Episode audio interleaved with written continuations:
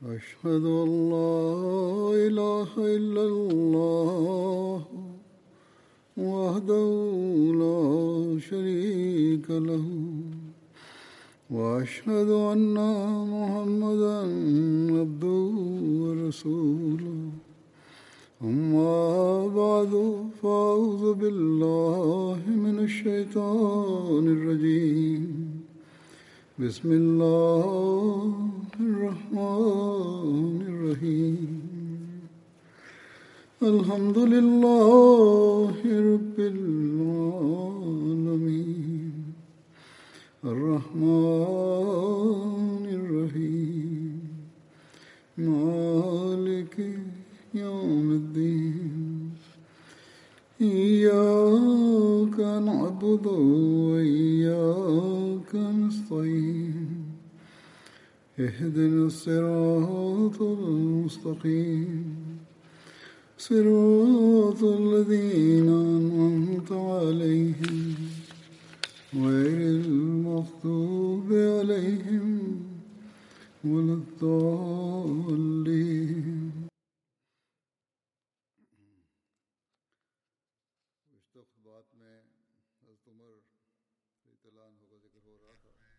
In den vergangenen Ansprachen wurde über Hazrat Umar berichtet und es war die Rede von Ghazwat und Saraya. Das Gefecht in Hamra al-Asad. Es wird darüber berichtet, dass nach der Schlacht von Uhud der heilige Prophet sallam, nach Medina zurückkehrte, aber er erhielt die Nachricht, dass die Quraysh ihre Truppe versammeln. So ging er mit den Gefährten gemeinsam zu Hamra al-Asad. Hamra al-Asad ist ein Ort, der acht Meilen von Medina entfernt liegt. Hazrat Mirza Bashir Ahmed äh, hat über diese Schlacht folgendes niedergeschrieben. Einen Teil davon erwähne ich hier.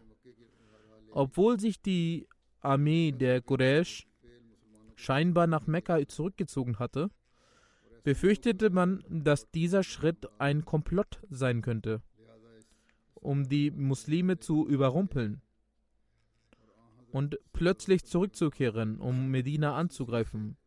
Daher wurden in dieser Nacht Sicherheitsvorkehrungen in Medina getroffen. Und die Gefährten hielten vor allem am Wohnsitz des heiligen Propheten die ganze Nacht hindurch Wache. Am nächsten Morgen stellte sich heraus, dass diese Befürchtung keine bloße Spekulation war, denn vor dem Fajr-Gebet erhielt der heilige Prophet sallam, die Nachricht, dass das Heer der Quraysh einige Meilen von Medina entfernt zum Stillstand gekommen war und dass unter den Häuptlingen von Mekka eine hitzige Debatte darüber stattfand, warum man diesen Sieg nicht nutzen sollte, um Medina angreifen.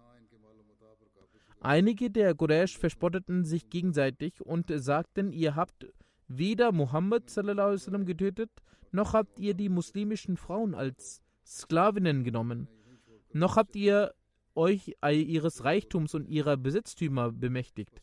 Vielmehr habt ihr, als ihr die Herrschaft über sie erlangt und die Gelegenheit erhalten habt, sie vollständig zu vernichten, sie einfach verlassen und euch umgedreht, damit sie wieder Kraft sammeln können. Es ist noch Zeit, lasst uns zurückkehren und Medina angreifen und die Muslime ein für allemal entwurzeln. Im Gegensatz dazu argumentierten die anderen, ihr habt den Sieg errungen, seht dies als Glück genug an und kehrt nach Mekka zurück, damit wir nicht auch diesen Ruf verlieren und dieser Sieg in eine Niederlage verwandelt wird. Aber letztendlich setzte sich jedoch die Meinung der Leidenschaftlichen durch und die Quraysh bereiteten sich darauf vor, nach Medina zurückzukehren. Als der heilige Prophet von diesen Ereignissen erfuhr, verkündete er sofort, dass die Muslime sich vorbereiten sollten. Doch gleichzeitig ordnete er auch an, dass außer den Leuten, die an Uhud teilgenommen hatten, niemand mit ihnen aufbrechen sollte. Überliefert wird auch, dass äh, als den heiligen Propheten die Mitteilung der Quraysh erreichte, so rief er dann Hazrat Abu Bakr und Hazrat Umar anhuma zu sich und er informierte sie über die Angelegenheit. Beide rieten ihm, dass man den Feind verfolgen sollte.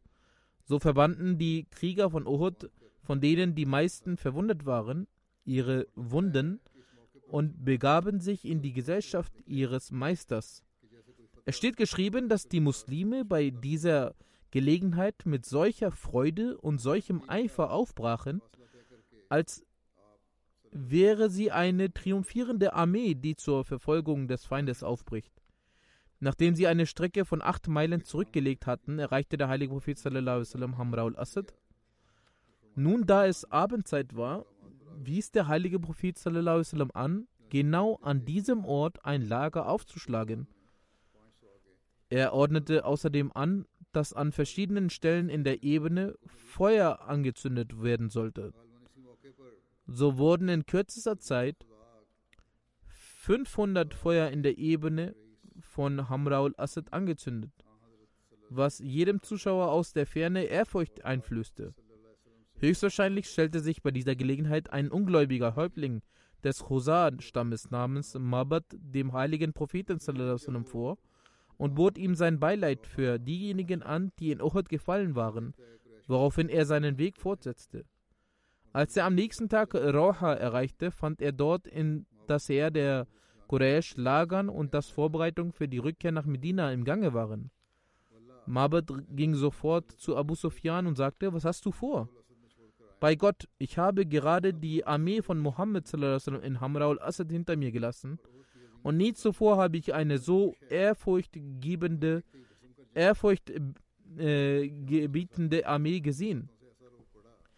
Sie sind aufgrund ihrer Reue über die Niederlage bei Uhud so leidenschaftlich, dass sie euch bei ihrem Anblick in Asche verwandeln werden. Abu Sufyan und seine Anhänger waren von diesen Äußerungen des Mabad so beeindruckt, dass sie die Idee aufgaben, nach Medina äh, zurückzukehren und sofort nach Mekka eilten. Als der Prophet sallam, die Nachricht erhielt, dass die Armee der Quraysh auf diese Weise geflohen war, dankte er Gott und sagte, das ist die Ehrfurcht Gottes, die er in, den, in die Herzen der Ungläubigen auferlegt hat. Anschließend blieb der heilige Prophet sallam, noch zwei oder drei Tage in Hamra al-Assad. Die Schlacht von Banu Mustalik fand im Monat Shaban im fünften Jahr nach der Auswanderung statt. Dieses Gefecht nennt man auch Schlacht von Muraisi. Hazrat äh, Mirza Bashir Ahmed erwähnt dieses Ereignis wie folgt: Die Feindschaft der Quraysh nahm von Tag zu Tag eine gefährliche Form an. Und durch ihre Intrigen hatten sie bereits viele Stämmen, Stämme gegen den Islam und den Gründer des Islams aufgehetzt. Nun aber schuf ihre Feindseligkeit eine neue Bedrohung, indem nun auch jene Stämme des Hijaz, die bis dahin gute Beziehungen zu den Muslimen unterhielten, aufgrund der Aufruhr aufrührerischen Pläne der Quraysh begann, sich gegen die Muslime zu erheben. In dieser Hinsicht übernahmen die Banu Mustalik, ein Zweig des berühmten Khuzar-Stammes, die Führung und begannen sich zu mobilisieren, um einen Angriff gegen Medina zu starten. Ihr Anführer Haras bin Abi Darar bereiste, bereiste die anderen Stämme dieser Region und holte auch verschiedene andere Stämme an Bord. Als der Prophet davon erfuhr, schickte er vorsichtshalber einen Gefährten namens Bureda bin Husayb in Richtung der Banu Mustalik, um Informationen zu sammeln und forderte ihn auf, schnell mit Einblicken der Lage der Dinge zurückzukehren. Als äh, Bureda ankam, stellte er fest, dass in der Tat eine sehr große Versammlung anwesend war und Vorbereitungen im Gange waren, Medina mit großer Vehemenz und Aufruhr anzugreifen. Er kehrte sofort zurück und teilte dem heiligen Propheten sallam, seine Erkenntnisse mit. Wie es seine Gewohnheit war, forderte der heilige Prophet sallam, seine Gefährten auf, sich in Richtung der Behausung der Banu Mustalik aufzumachen, um ihren Angriff vorzubeugen. Eine große Anzahl von Gefährten bereitete sich auf den Aufbruch vor. Tatsächlich machte sich auch eine große Gruppe von Heuchlern auf den Weg, die bis dahin noch nie in solcher Zahl erschienen waren. Der heilige Prophet sallam, ließ Abu Dhar Ghafari oder gemäß anderer Überlieferung Zain bin Harsa als Amir von Medina zurück und brach im Namen Allahs in Schaban 5 nach Hijri von Medina auf. Das Heer bestand nur aus 30 Pferden, Kamele waren jedoch in etwas größerer Zahl vorhanden. Die Muslime reisten abwechselnd auf diesen Pferden und Kamelen. Während dieser Reise stießen die Muslime zufällig auf einen Spion der Ungläubigen, der gefangen genommen und dem heiligen Propheten vorgestellt wurde. Nach einer Überprüfung und anschließender Sicherheit, dass es sich tatsächlich um einen Spion handelte, versuchte der heilige Prophet ihn nach Informationen über die Ungläubigen zu befragen. Doch er weigerte sich zu antworten. Da sein Verhalten zudem verdächtig war, tötete ihn Hazrat Umar nach dem allgemein anerkannten Gesetz der Kriegsführung. Daraufhin rückte die muslimische Armee weiter vor, als die Banu Mustalik von der bevorstehenden Ankunft der Muslime erfuhren und die Nachricht erhielten, dass ihr Spion getötet worden war, wurden sie sehr ängstlich. Ihre eigentliche Absicht war es, Medina unerwartet anzugreifen. Aber nun hatte sich aufgrund der Scharfsinnigkeit des heiligen Propheten die Situation geändert. Sie gerieten in große Furcht und die anderen Stämme, die sich ihnen zur Unterstützung angeschlossen hatten, wurden durch die Macht Gottes so ängstlich, dass sie sofort von ihrer Sicht wichen und in ihre Häuser, in ihre Häuser zurückkehrten. Was jedoch die Banu Mustalik anbelangt, so hatten die Quraysh sie so sehr mit Feindschaft gegen die Muslime berauscht, dass sie immer noch nicht vor einem Krieg zurückkehrten und voll und ganz darauf aus waren, die muslimische Armee mit voller Kraft zu bekämpfen. Als der heilige Prophet Muresi erreichte, in dessen Nähe sich die Banu Mustalik aufhielten, ein Ort, der zwischen Mekka und Medina in der Nähe der Meeresküste liegt, befahl der heilige Prophet den Aufbau des Lagers. Nachdem er die Reihen geordnet und Fahnen und so weiter verteilt hatte, wies der heilige Prophet sallam, Hazrat Umar an, vorzurücken und den Banu Mustalik zu verkünden, dass sie selbst jetzt noch Frieden erhalten würden, wenn sie ihre Feindschaft gegen den Islam unterließen und die Herrschaft des heiligen Propheten sallam, akzeptieren und die Muslime würden zurückkehren. Sie weigerten sich jedoch vehement und bereiteten sich auf einen Krieg vor. Es steht sogar geschrieben, dass der erste Pfeil von einem Mann aus ihrem Stamm geschossen wurde. Als der Prophet sallam, Zeuge ihrer Feindseligkeit wurde, befahl er den Gefährten, ebenfalls zu kämpfen. Die Feinde hatten den Krieg begonnen. Für einige Zeit tauschten beide Seiten einen Pfeilregen aus, woraufhin der heilige Prophet sallam, den Gefährten befahl, einen plötzlichen Angriff zu starten. Infolge dieses plötzlichen Angriffs verloren die Ungläubigen ihren Halt. Die Muslime umzingelten sie so geschickt, dass ihr gesamter Stamm eingekesselt wurde und gezwungen war, die Waffen niederzulegen. Mit nur zehn Opfern unter den Ungläubigen und einem unter den Muslimen ging dieser Krieg, der eine gefährliche Form hätte annehmen können, zu Ende.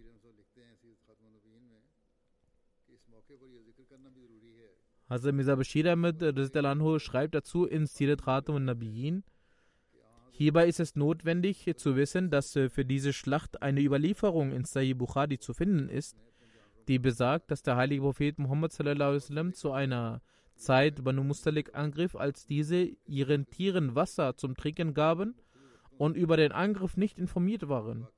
Wenn man dies indes im Detail analysiert, erkennt man, dass diese Überlieferung nicht den Aussagen der Historiker widerspricht. Denn diese beiden Überlieferungen handeln über zwei verschiedene Zeiten. Das Ereignis ist folgendermaßen: Als die islamische Armee in die Nähe der Banu Mustalik gelangte, waren diese in einem unvorbereiteten Zustand. Diese nicht, weil sie von dies nicht, weil sie von der islamischen Armee nicht informiert waren, sondern ihre Unkenntnis bestand in der Tatsache, dass die islamische Armee sehr nahe gekommen war. Auf diesem Zustand weist auch die Überlieferung in Bukhari hin. Als sie jedoch die Nachricht der islamischen Armee vernahmen, haben sie sich gemäß ihrer lang längerfristigen Vorbereitungen zusammengetan und waren bereit für den Kampf. Dies ist der Zustand, über den die Historiker berichten. Auch Forscher wie Alama ibn Hajar und andere haben dies auf diese Art interpretiert. Diese Interpretation scheint auch den Tatsachen zu entsprechen. Bei der Rückkehr von der Schlacht Banu Mustalik ereignete sich eine weitere Begebenheit. Dazu gibt es eine Überlieferung Sahih Muslim. Hazrat Jabir bin Abdullah berichtet, bei einer Schlacht bzw. der Schlacht von Banu Mustalik waren wir an der Seite des heiligen Propheten sallallahu. Ein Muhajir schlug einen Ansar dabei auf den Rücken. Beide riefen ihre Leute, also die Ansars und die Muhajir, herbei. Als der heilige Prophet sallallahu davon erfuhr bzw. den Lärm vernahm, sagte er sallallahu was sind dies für Stimmen der Unwissenheit? Es wurde geantwortet, dass ein Muhajir auf den Rücken eines Ansars geschlagen hat. Der heilige Prophet sallam, sagte, lasst diese Angelegenheit ruhen, das ist eine üble Sache. Das heißt, es sollten nicht bei Kleinigkeiten Streitereien entstehen. Als Abdullah bin Ubay dies hörte, der auch zu dieser Zeit anwesend war, sagte er, sie haben so gehandelt, also dass ein Muhajir auf den Rücken eines Ansars geschlagen hat, auch wenn es mit der Hand und so weiter war. Aber ich schwöre bei Allah, wenn wir nach Medina zurückkehren, wird sicherlich die angesehenste Person, ich suche Zuflucht bei Allah, die erloseste Person aus Medina vertreiben. Also Umar nur sprach den heiligen Propheten sallam, an und sagte, O Prophet Allahs, geben Sie mir die Erlaubnis, diese Person zu köpfen. Der heilige Prophet sagte, lass gut sein. Die Leute sollen nicht darüber beginnen zu sprechen, dass Muhammad sallam, seine Anhänger tötet. In Sirat Khatam al-Nabiyin ist dieses Ereignis auch beschrieben worden. Ich lasse dies hier aus, da es in der Vergangenheit auch erwähnt wurde. Kurzum, über die letzte Zeit von Abdullah bin Ubay heißt es in Sirat Hisham, als Abdullah bin Ubay hiernach solche Aussagen tätigt, hat sein Volk, eigen, eigenes Volk, ihn zurück, zurechtgewiesen. Als der heilige Prophet sallam, über seinen Zustand erfuhr, sagte er zu Hazrat Umar O Umar, als du von mir die Erlaubnis gewünscht hast, ihn umzubringen und ich zugestimmt hätte, dann hätte dies den Leuten missfallen. Wenn ich nun heute den Erlass für seine Tötung erteilen würde, so würden nun jene, die es nicht gut geheißen hätten, ihn selbst töten. Seine Unterstützer sind nun nach der Geduld, die gezeigt wurde, und dem Erkennen der Tatsachen selbst zu seinen Gegnern geworden. Also Umar sagte, ich schwöre bei Gott, ich erkannte, dass die Worte des heiligen Propheten in höchstem Maße segensreich waren als meine.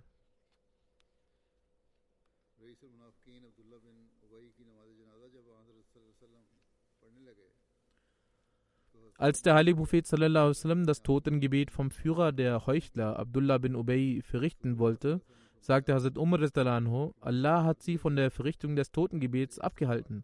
Der heilige Prophet sallam, sagte, mir wurde das Recht eingeräumt, dass ich entweder für die Vergebung dieser Leute bete oder auch nicht.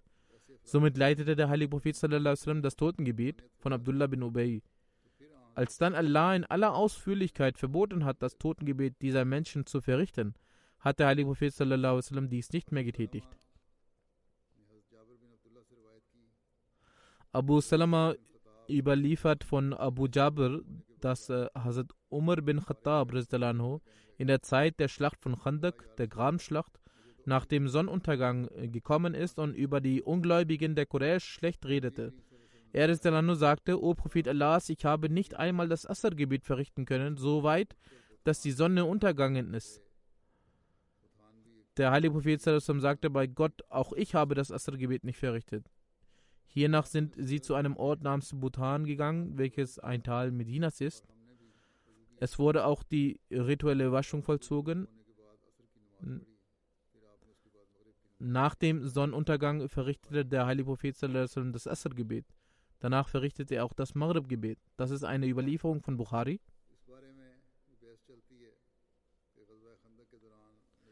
Es wird auch darüber diskutiert, wie viele Gebete der heilige Prophet und seine Gefährten während der Grabenschlacht nicht verrichten konnten.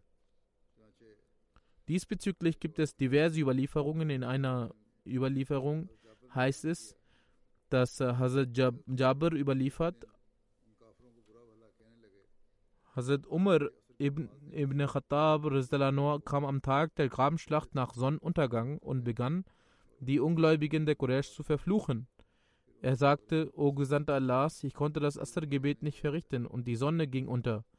Dann standen wir auf und gingen zu Bhutan und der Prophet verrichtete das Gebet nach Sonnenuntergang. Danach verrichtete er auch das Maghrib-Gebet. Das ist auch eine Überlieferung von Bukhari. In der ersten heißt es, dass auch der heilige Prophet dabei war. Hazrat Ali überliefert, dass der heilige Prophet am Tag der Grabenschlacht sagte, möge Allah ihre Häuser und Gräber mit Feuer füllen. Sie hinderten uns daran, das mittlere Gebet, das Salatul Wusta, zu verrichten, bis die Sonne unterging.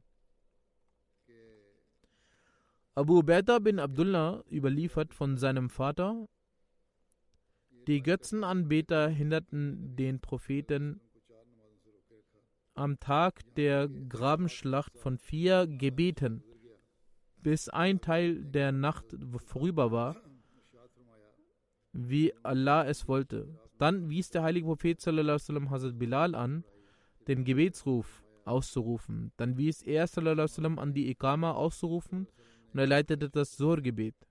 Dann wies er sallam, an die Ikama auszurufen und der heilige Prophet sallam, leitete das Asr-Gebet. Dann wies der heilige Prophet sallam, an die Ikama auszurufen und leitete das Maghrib-Gebet.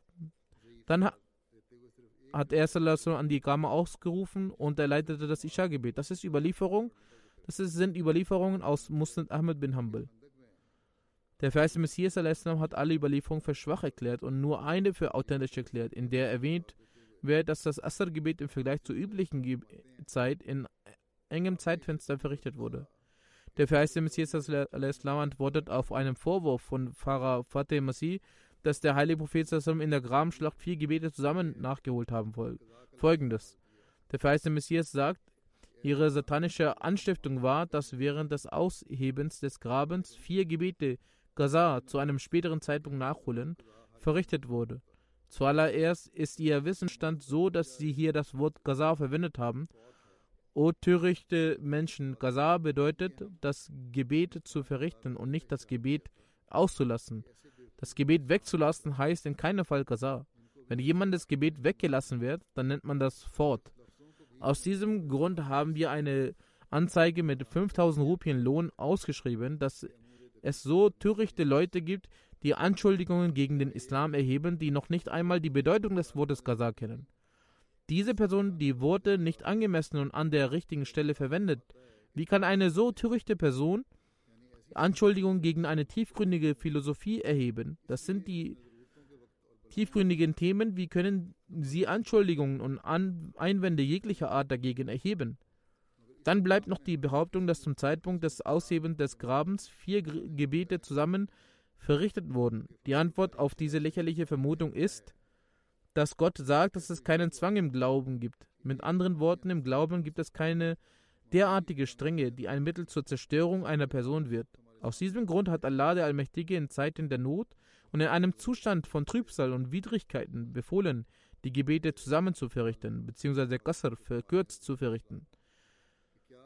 Bei dieser fraglichen Gelegenheit gibt es jedoch keine authentische Überlieferung, die erwähnt, dass vier Gebete zusammen verrichtet wurden.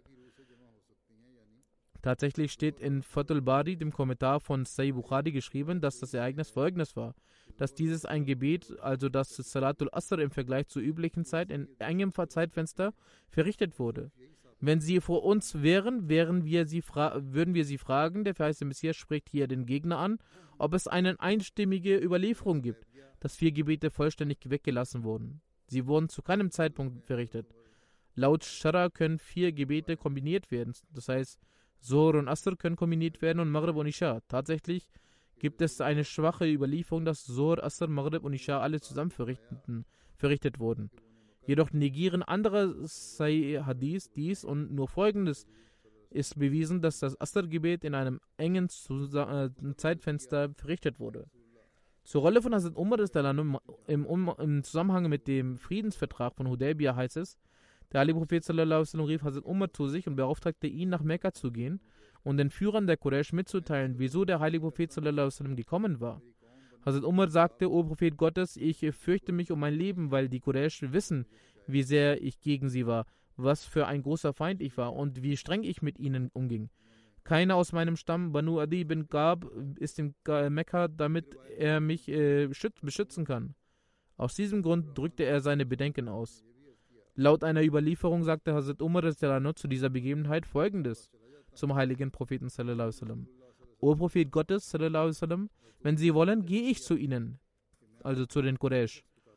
Doch der Prophet sagte dazu nichts. Hazrat Umar erwähnte nochmals, dass es eine Person gibt, die bei den Mekkanern angesehener sei als er, also Hazrat Usman bin Affan. Daraufhin suchte der Prophet Hazrat Usman auf und entsendete ihn zu Abu Sufyan und den anderen Führern Mekkas, damit er diese in Kenntnis setzt, dass der Prophet nicht aus militärischen Gründen hier ist, sondern lediglich um die Kaaba zu besuchen und zu ehren.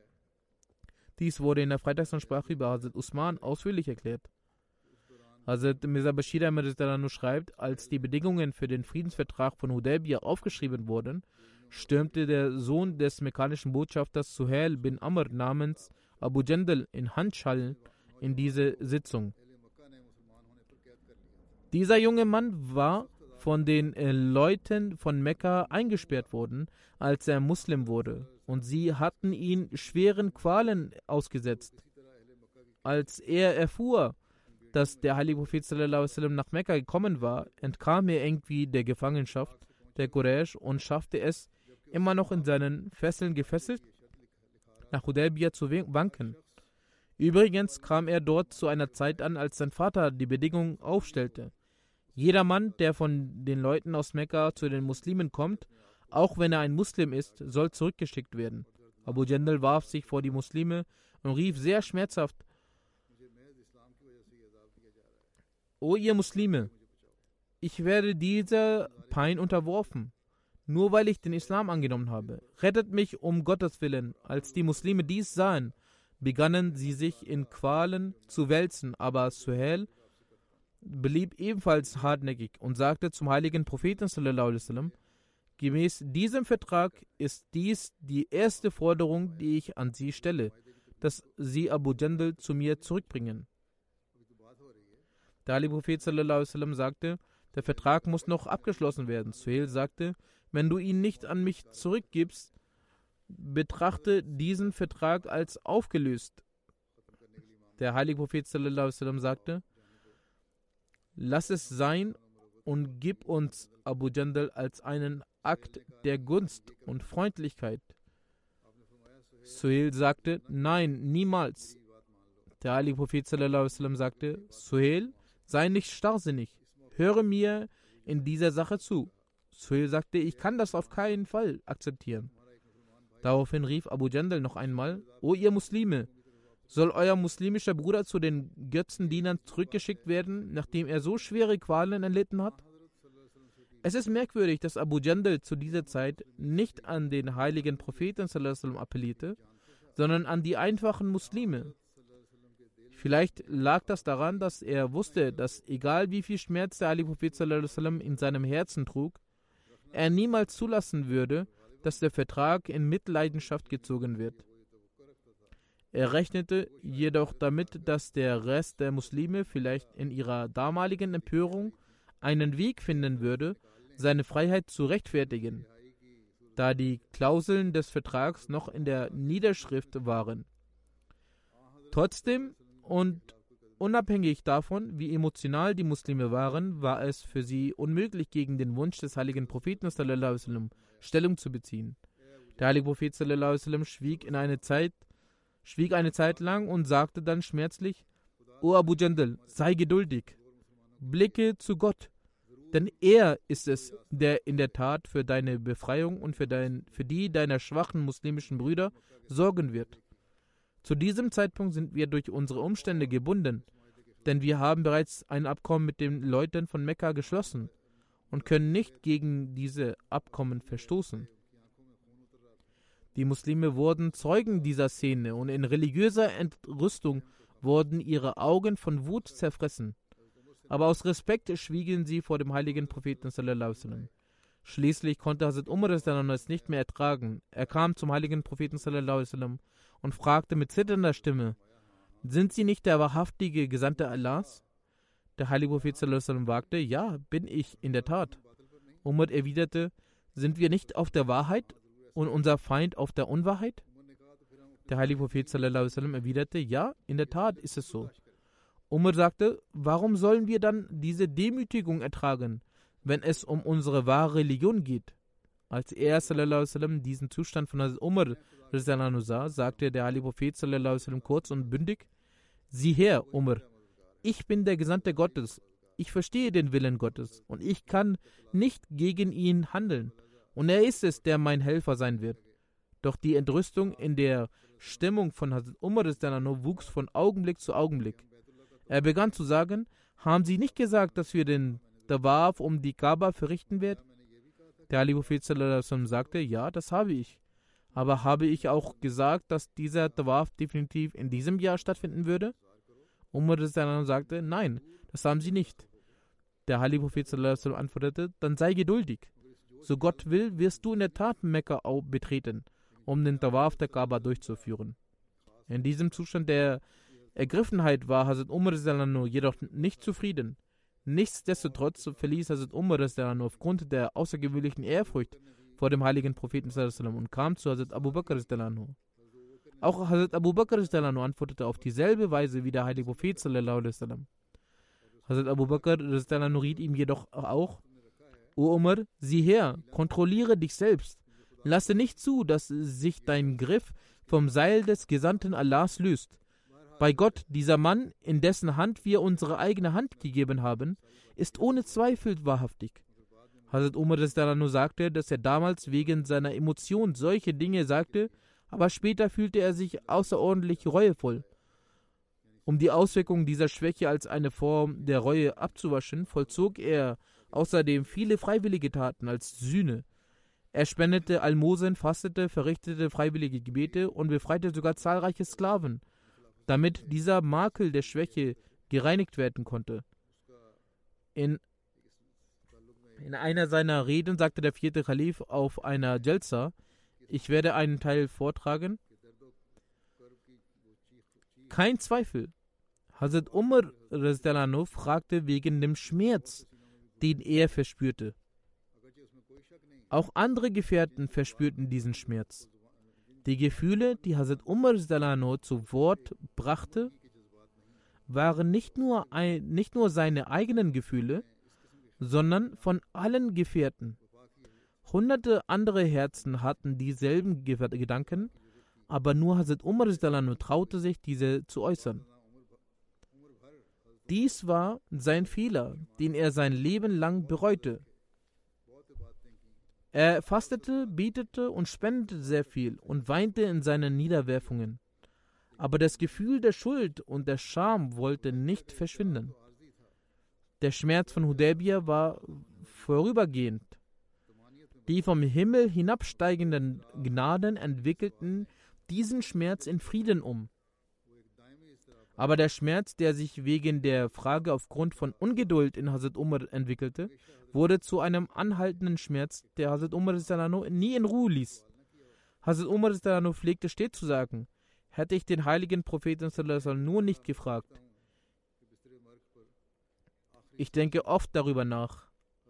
Als Hazrat Umar auf dem Sterbebett seine letzten Atemzüge durchzog und die folgenden Worte wiederholt: O Allah, ich verlange von dir keinen Lohn für meine Taten. Bitte vergib meine Sünden. Der größte Fehler, den er wahrscheinlich am meisten bereute, war der Fehler, den er in Hudaybiyah begangen. Als der Vertrag von Hudaybiyah verfasst wurde, sah der heilige Prophet sallam, den Schmerz der Gefährten. Den Zustand des Herzens vom heiligen Propheten sallam, konnte außer seinem himmlischen König und liebevollen allmächtigen Freund niemand wissen. Aber diese drei und einfachen Sätze, die der heilige Prophet sallam, zu Hazrat Umar sagte, ist für vernünftige Menschen eine große Lehre. Der Vertrag von Hudaybiyah enthielt auch die Unterschrift von Hazrat Umar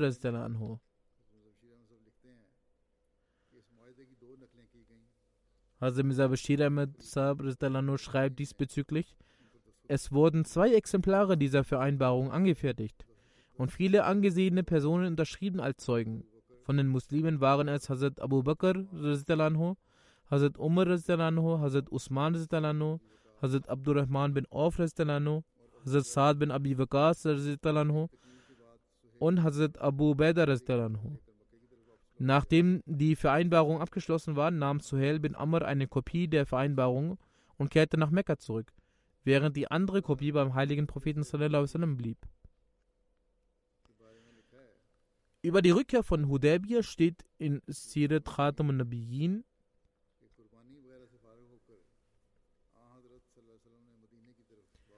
Nachdem er sein Opfer gebracht hatte, befahl der heilige Prophet sallam, die Rückkehr nach Medina. Zu dieser Zeit waren knapp 20 Tage vergangen, seit der heilige Prophet sallam, in Hudaybiyah angekommen war. Der heilige Prophet sallam, erreichte auf seiner Rückreise Khiraul Ramim in der Nähe von Usfan. Usfan ist ein Ort 103 Kilometer von Mekka entfernt und Khiraul Ramim befindet sich 8 Meilen von Usfan entfernt. In der Nacht machte der heilige Prophet sallam, eine Ankündigung und versammelte alle Gefährten. Er sagte, heute Nacht wurde mir eine Sure offenbart und sie Das heißt, o Prophet, wir haben dir einen offenkundigen Sieg gewährt, auf dass Allah dich schirme gegen deine Fehler, vergangene und künftige, und dass er seine Gnade an dir vollende und dich leite auf den geraden Weg, und dass Allah dir helfe mit mächtiger Hilfe. Wahrlich, Allah hat seinen Gesandten das Traumgesicht erfüllt. Ihr würdet gewisslich, so Allah will, in die heilige Moschee eintreten in Sicherheit. Mit geschorenem Haupt oder mit kurzgeschnittenem Haar. Ihr würdet keine Furcht haben. Mit anderen Worten, wenn ihr in diesem Jahr nach Mekka eingezogen wärt, wäre es kein Einzug der Sicherheit gewesen, sondern ein Einzug von Krieg und Blutvergießen. Doch in der Vision hatte Gott einen Einzug der Sicherheit gezeigt und aus diesem Grund wurde als Ergebnis der Vereinbarung in diesem Jahr ein Zustand der Sicherheit erdacht. Gemäß der von Gott gezeigten Vision werdet ihr bald die heilige Moschee in einem Zustand der Sicherheit betrachten, betreten. In der Tat, es ist so geschehen. Als der heilige Prophet diese Verse vor den Gefährten rezitierte, wurden sie, da die Herzen einiger Gefährten noch die Bitterkeit des Vertrages von Hudaybiyah spürten, überrascht, da sie dachten, dass sie zwar als Gescheiterte zurückkehrten, aber dennoch Gott ihnen gute Wünsche für ihren Sieg gab. Einige eilige Gefährten sagten sogar, ist es ein Sieg, dass wir zurückkehren, während uns die Verrichtung des Tawaf um das Haus Allahs verwehrt wird? Als diese Worte den heiligen Propheten erreichten, äußerte er großen Unmut. In einer kurzen, aber kraftvollen Rede sagte er, dies ist ein absurder Einwand, denn wenn, wenn man darüber nachdenkt, wird man feststellen, dass der Vertrag von Hudaybiyah und wahrlich ein bedeutsamer Sieg ist. Die Quraysh, die auf Krieg aus waren, haben selbst den Krieg aufgegeben und einen Friedensvertrag mit uns geschlossen und versprochen, uns im nächsten Jahr die Tore von Mekka zu öffnen. Vor dem Unheil der Quraysh bewahrt kehren wir nun in Frieden und Sicherheit zurück, während wir den Duft unseres zukünftigen Sieges empfangen. Deshalb ist dies in der Tat ein großer Sieg. Habt ihr denn alle vergessen, wie eben dieser Stamm, der die Quraysh in Uhud und Ahzab Kriegszüge gegen euch äh, gef geführt hat?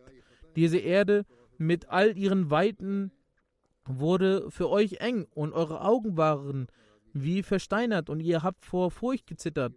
Heute aber verschließen genau diese Quraysh einen Friedensvertrag mit euch ab. Die Gefährten antworteten, O Prophet von Allah, sallam, wir haben verstanden, wir haben verstanden, wir können ihre Weitsicht nicht erreichen, aber jetzt haben wir verstanden, dass, dieses, dass dieser Vertrag wahrlich ein bedeutender Sieg für uns ist. Vor dieser Ansprache des heiligen Propheten sallam, befand sich auch Hazrat Umar in einem Zustand äußerster Besorgnis. Er berichtete selbst, als ich auf der Rückkehr von Hudaybiyah war und der heilige Prophet nachts unterwegs war, bin ich zum heiligen Propheten gegangen, um etwas zu sagen. Der heilige Prophet blieb jedoch stumm. Ich sprach ihn ein zweites Mal und drittes Mal an, aber der heilige Prophet schwieg wie zuvor. Ich war sehr traurig über dieses Schweigen des heiligen Propheten. Ich sagte zu mir selbst, O Umar, du bist ruiniert worden.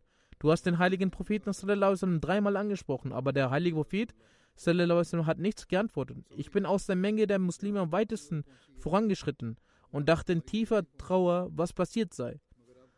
Ich begann zu befürchten, dass ein koranischer Vers in diesem Zusammenhang offenbart wird. Es war kaum ein Augenblick vergangen, als ein Mann Namen, meinen Namen rief und sagte, der Prophet Allahs hat Umar bin al-Khattab gerufen. Ich sagte zu mir selbst, ich bin sicher, dass ein Koranvers über mich offenbart wurde. Deshalb beunruhigt stellte ich mich eilig vor dem heiligen Propheten und nachdem ich ihn mit dem islamischen Friedenskuss begrüßt hatte, trat ich vor. Der heilige Prophet sagte zu der Zeit, zu dieser Zeit ist mir eine solche Suche offenbart worden, die mir lieber ist als alle Dinge dieser Welt. Dann rezitierte der heilige Prophet die Verse des Surah al-Fat. Hazrat Umar dann fragte, O Prophet Allahs, ist dieser Vertrag wirklich ein Sieg für den Islam? Der heilige Prophet sagte, ja, wahrlich, dies ist unser Sieg. Daraufhin fand Hazrat Umar Genugtuung und schwieg. Danach ist der heilige Prophet nach Medina gegangen. Also Muslim sagte, zum Zeitpunkt des Friedensvertrags von Hudaybiyah hat der heilige Prophet sich mit Gegnern von Meckern vertragen. Dies führte dazu, dass eine Unruhe sich äh, in den Gefährten weckte und ein Mann wie Hazrat Umar zum heiligen Propheten gegangen ist und sagte, O Prophet Gottes, hatte Gott ihnen nicht zugesprochen, dass wir das Dawah von der Kaaba machen werden, wurde für den Islam keine Eroberung bestimmt. Der heilige Prophet sagte, warum denn nicht? Hazrat Umar sagte, wieso haben wir dann sofort Frieden geschlossen? Der heilige Prophet sagte, gewiss hat es Allah versprochen, dass wir das Dawaf machen werden, aber es wurde nicht gesagt, in welchem Jahr. Die Erwähnung geht noch weiter. Es wird auch weiter fortgesetzt, inshallah. Ich werde nun über einige Verstorbene berichten, von denen ich das Totengebet leiten werde. Der erste Verstorbene ist Herr Malik Muhammad Yusuf Salim. Er war der in Charge von der Abteilung Sud Nawasi. Er ist im Alter von 86 Jahren verstorben. Wahrlich, Allah sind wir und zu ihm kehren wir heim. Er war der einzige Ahmadi in seiner Verwandtschaft. Er hatte die Ahmadiyyat im Jahre 1952 angenommen. Sein älterer Bruder hatte ihm eine Arbeit bei der Eisenbahn verschafft. Zu diesem Zeitpunkt war dort ein Ahmadi, der Chief Engineer Herr Mir Hamidullah, eine Ausgabe von Al-Fazl kam dort regelmäßig und Herr Mir Hamidullah machte auch Tablik. Er wurde Ahmadi durch das Lesen des Al-Fazls. Jedenfalls, als seine Familie dies erfuhr, erschüchterte sie ihn sehr ein und drohte ihm mit dem Tod, dass er die Ahmadid aufgeben solle. Doch er gab sein Haus auf und nicht, und nicht die Ahmadid. Letztendlich, als die Gefahr sehr stark anstieg, verließ er sein Haus so, dass seine Mutter ihm eines Tages nachts äh, versteckt vor ihren Söhnen sagte, dass er den Ort verlassen solle und nie wieder dorthin zurückkehren solle, weil sein Leben sonst in Gefahr sei.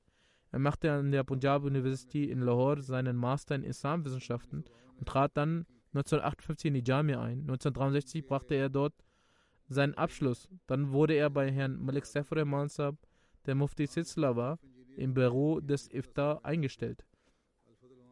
1967 wurde er in die Abteilung Sudnavisi versetzt und als der Leiter der Abteilung Herr Maulana Muhammad Yaqub Tahir verstarb, stellte Hazrat Khalifatul Masih Salis, der dritte Khalif des weißen Messias, ihn in seinem Posten bei sich ein.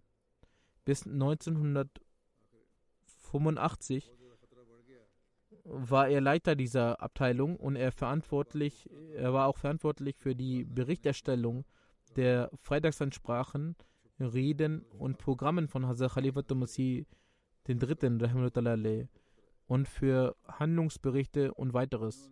1978 nahm er an der Cross Conference, die in London stattfand, mit Hazrat Khalifa Masih Salis, den dritten Khalifen, teil.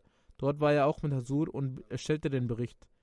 Mit Hazrat Khalifa Masih Rabi, den vierten Khalifen, arbeitete er auch an der Arbeit für die Biografie Fazl Umars und Hazrat Khalifa Masih der vierte sprach von ihm in großartiger Weise.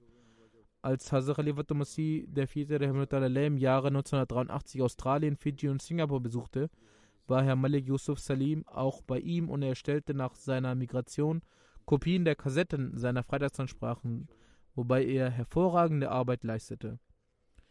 Er ging selbst nach Festlabad, weil man vorsichtig sein musste. Er stellte dort in seinem Haus die Audiokassetten und brachte sie dann zurück. Er war auch einige Jahre lang als Murabi Silsla vor Ort tätig. In der Tahir-Stiftung erhielt er die Möglichkeit, an Khutbate Tahir zu arbeiten. In der Abteilung Privatsekretär erhielt er die Möglichkeit, Protokolle der Schura zu schreiben. Jedenfalls wurde er nach dem Ruhestand immer wieder eingestellt. Dann trat er 2013 wegen seiner Erkrankung zurück. Er hatte zwei Ehen. Aus der ersten hatte er eine Tochter, danach verstarb seine Ehefrau. Dann heiratete er erneut. Aus dieser Ehe hat er zwei Söhne und drei Töchter. Seine Tochter Qudsiya Muhammad Sardar sagt, dass ihr Vater eine Verbindung zwischen ihnen und Allah, dem Allmächtigen, schuf und ihnen davon predigte. Er sorgte für eine strikte Einhaltung der Pflichtgebete. Bei Verspätung des Gebets war er sehr verärgert. Er verrichtete das Tahajjud sehr inbrünstig. Er rezitierte täglich ein Kapitel des Heiligen Koran. Und auch während seiner Erkrankung fragte er ständig, ob es nun Zeit für das Gebet sei. Er sorgte äh, sich sehr um das Gebet. Er füllte äh, uns mit der Liebe und Loyalität zur Jamaat. Er liebte die Khilafat grenzenlos. Er sagte, dass alle Segnungen in der Gehorsamkeit des Khilafat liegen. Er trug große Schwierigkeiten für die Ahmadiyyat. Der Assistant Private Secretary, Herr Rashid Tayyib Saab, sagt, dass Yusuf Salim Saib in der dritten Khilafat-Ära in die Abteilung Sud Navisi kam in dieser Abteilung erhielt er lange die Möglichkeit zu dienen und er verschriftlichte unter anderem Reden. Er erstellte Berichte für die Zeitung der Jamaat al-Fazl. Er war äußerst verantwortungsbewusst und arbeitete in organisierter und einwandfreier Weise. Auch das Niveau seiner Umgangsform war hervorragend. Und wie ich bereits äh, sagte, hatte er die Möglichkeit, in der Gefolgschaft von Hazrat Khalifat Musir III. Hazrat Khalifat Masih Rabi im Ausland zu sein, sowohl in Afrika als auch in Europa. Er arbeitete sehr akribisch. Er schrieb jedes einzelne Wort mit Aufmerksamkeit und betete dabei, dass er nicht vom Ausgangstext etwas auslässt. Als er 2013 in Rente ging und es in der Berichterstellung der Shura Probleme gab, erschien er sofort im Büro des Privatsekretärs, wenn er gerufen wurde. Er drückte stets aus, dass er dies als Ehre empfand. Auch in meiner Erinnerung habe ich von ihm den Eindruck einer besonderen Persönlichkeit, die in ihrer Arbeit versunken war. Er erfüllte die Anforderungen seiner Widmung. Er machte seine Arbeit in Stille und stellte nie Anforderungen. Er lebte ein einfaches Leben. Möge Allah, der Allmächtige, ihm vergeben und gnädig sein. Möge er seine Kinder dazu befähigen, seine Tugenden weiterzuführen. Die zweite Erwähnung ist von Herrn Schwab Ahmed Wakfizindgi. Er war Sohn des verstorbenen Herrn Bashir Ahmed Derwesh aus Qadian. Er verstarb im Alter von 56 Jahren. Wahrlich Allah sind wir und zu ihm kehren wir heim. 1987 nahm er die Tätigkeit bei der Jamaat auf. Er arbeitete in verschiedenen Abteilungen des Sadr Anjuman Ahmadiyya als Arbeiter, Afsar und Nazir.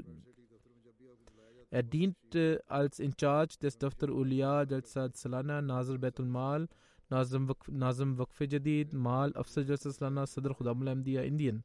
Er diente über 33 Jahre.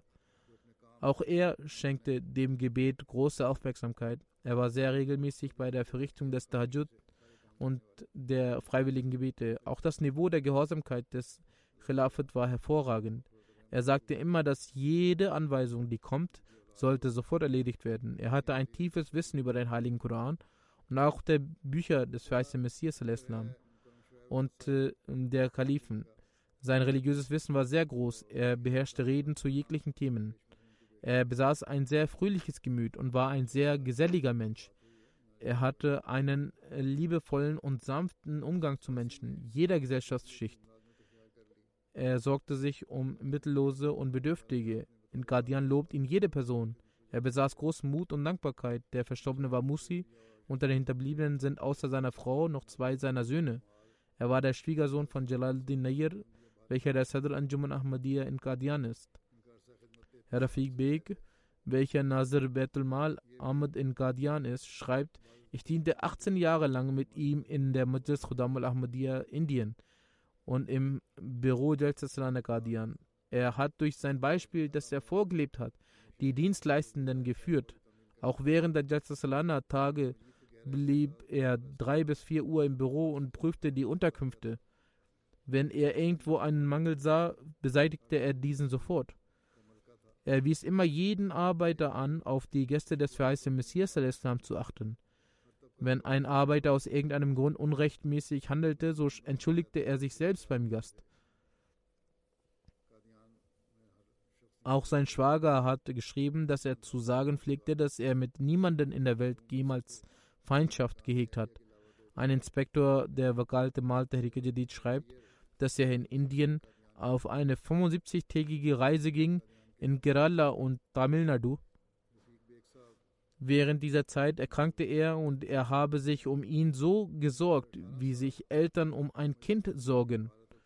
Möge Allah, der Allmächtige, dem Verstorbenen Vergebung und Gnade gewähren. Möge er seinen Kindern und seiner Ehefrau Geduld und Zufriedenheit gewähren und möge er sie befähigen, seine guten Taten aufrechtzuerhalten. Die nächste Erwähnung ist über den geehrten Herrn Maksud Ahmed Bhatti Sahib Rabbi Jamaat Qadian welcher am 18. Mai im Alter von 52 Jahren verstorben ist. Wahrlich Allah sind wir und zu ihm kehren wir heim. Der Verstorbene war aus der Jamaat Ahmadiyya Jarpur Region Rajuri, Provinz Jammu und Kashmir. Die Dauer seines Dienstes beläuft sich auf 30 Jahre. Er bekam die Möglichkeit als Präsident vom Kreis Lucknow und für etwa ein Jahr als leitender Murabi von Srinagar zu dienen. Seit 2017 bis zu seinem Tod hatte er die Möglichkeit, in Vollzeit Ghazi Richter auf zentraler Ebene zu dienen. In der Kasar arbeitete er mit voller Zuverlässigkeit und Hingabe. Er traf bei unzähligen Verfahren und Entscheidungen, sogar als er in den letzten Tagen krank war und im Krankenhaus aufgrund vom Coronavirus war, hatte er Sorge um seine äh, Arbeiten.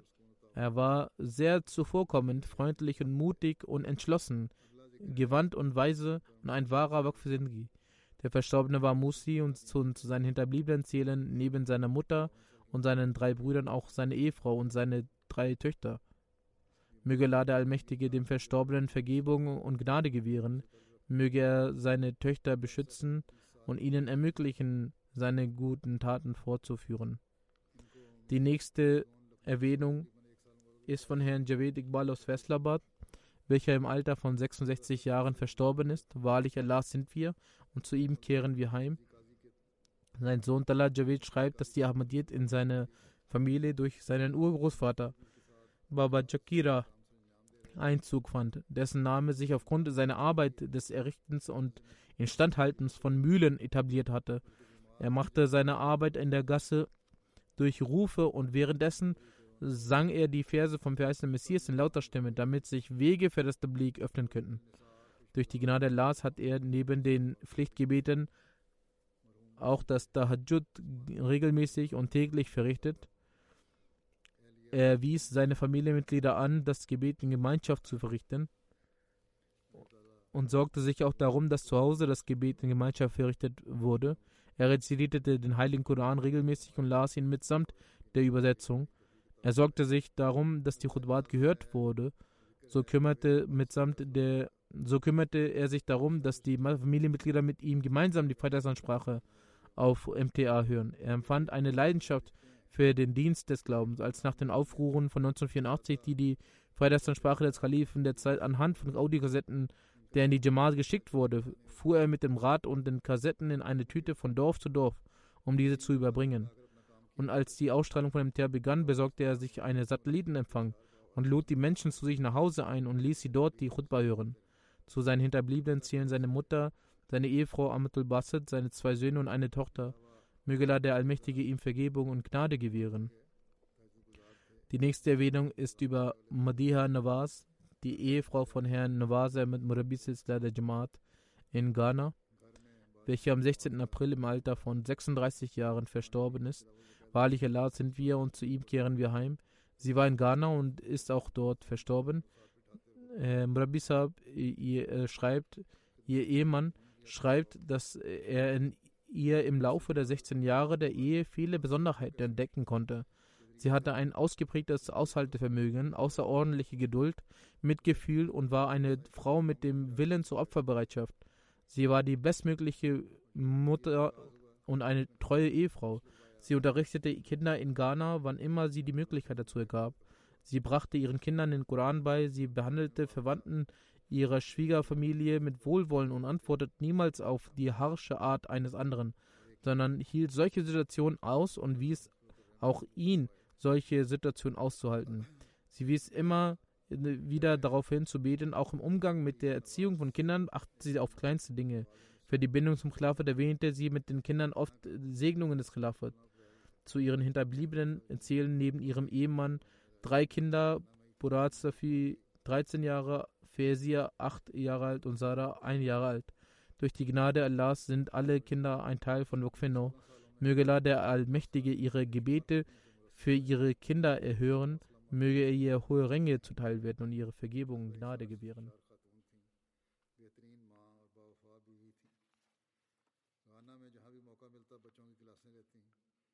بچوں کو ساتھ بٹھا کر قرآن پڑھاتی ہیں سالی رشتہ داروں کے ساتھ حسن سلوک سے پیش آتی ہیں کسی کی سخت گوئی کا کبھی جواب نہ دیتے ہیں، بلکہ برداشت کرتے ہیں اور خاکسار کو بھی برداشت کرنے کا ہیں۔ دعا کی تلقین کرتی رہتی بچوں کی تربیت کے معاملے میں بھی چھوٹی چھوٹی باتوں کا خیال رکھنے والی تھیں۔ خلافت سے وابستگی کے لیے اکثر بچوں کے ساتھ خلافت کی برکات کا تذکرہ کرتی تھیں۔ ایک غریب پرور اور نیک خاتون تھیں۔ عثمان گان میں میاں کے علاوہ تین بچے فرات صفی عمر تیرہ سال، فیضیہ عمر آٹھ سال زارہ عمر ایک سال شامل ہیں۔ سب بچے ماشاء اللہ وقف نو میں شامل ہیں۔ اللہ تعالیٰ ان کی دعائیں، ان کے بچوں کے حق میں قبول فرمائے اور ان کے درجات بلند کرے مفرت اور رحم کو سلوک فرمائے۔